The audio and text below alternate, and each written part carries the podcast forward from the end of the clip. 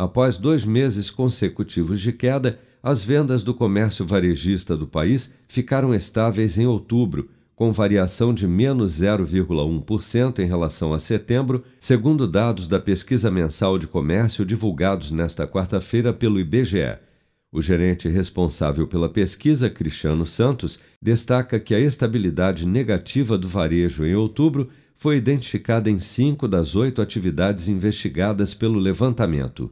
Combustíveis e lubrificantes teve uma variação de 0,3, assim como hiper e supermercados no campo negativo, tecidos, vestuário e calçados 0,6 positivo, móveis e eletrodomésticos 0,5 negativo, artigos farmacêuticos 0,1 negativo, livros, jornais, revistas e papelaria 1,1 negativo, equipamentos e material para escritório, informática e comunicação positivo em 5,6% e outros artigos de uso pessoal e doméstico 1,4%.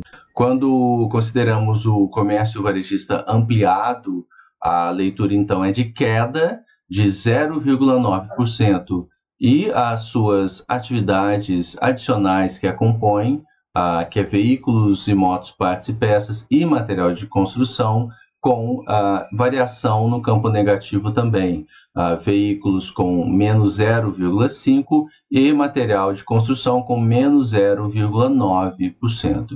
No trimestre encerrado em outubro, a queda no varejo foi de 1,8% em relação aos três meses anteriores, enquanto na comparação com outubro de 2020, o setor recuou 7,1%.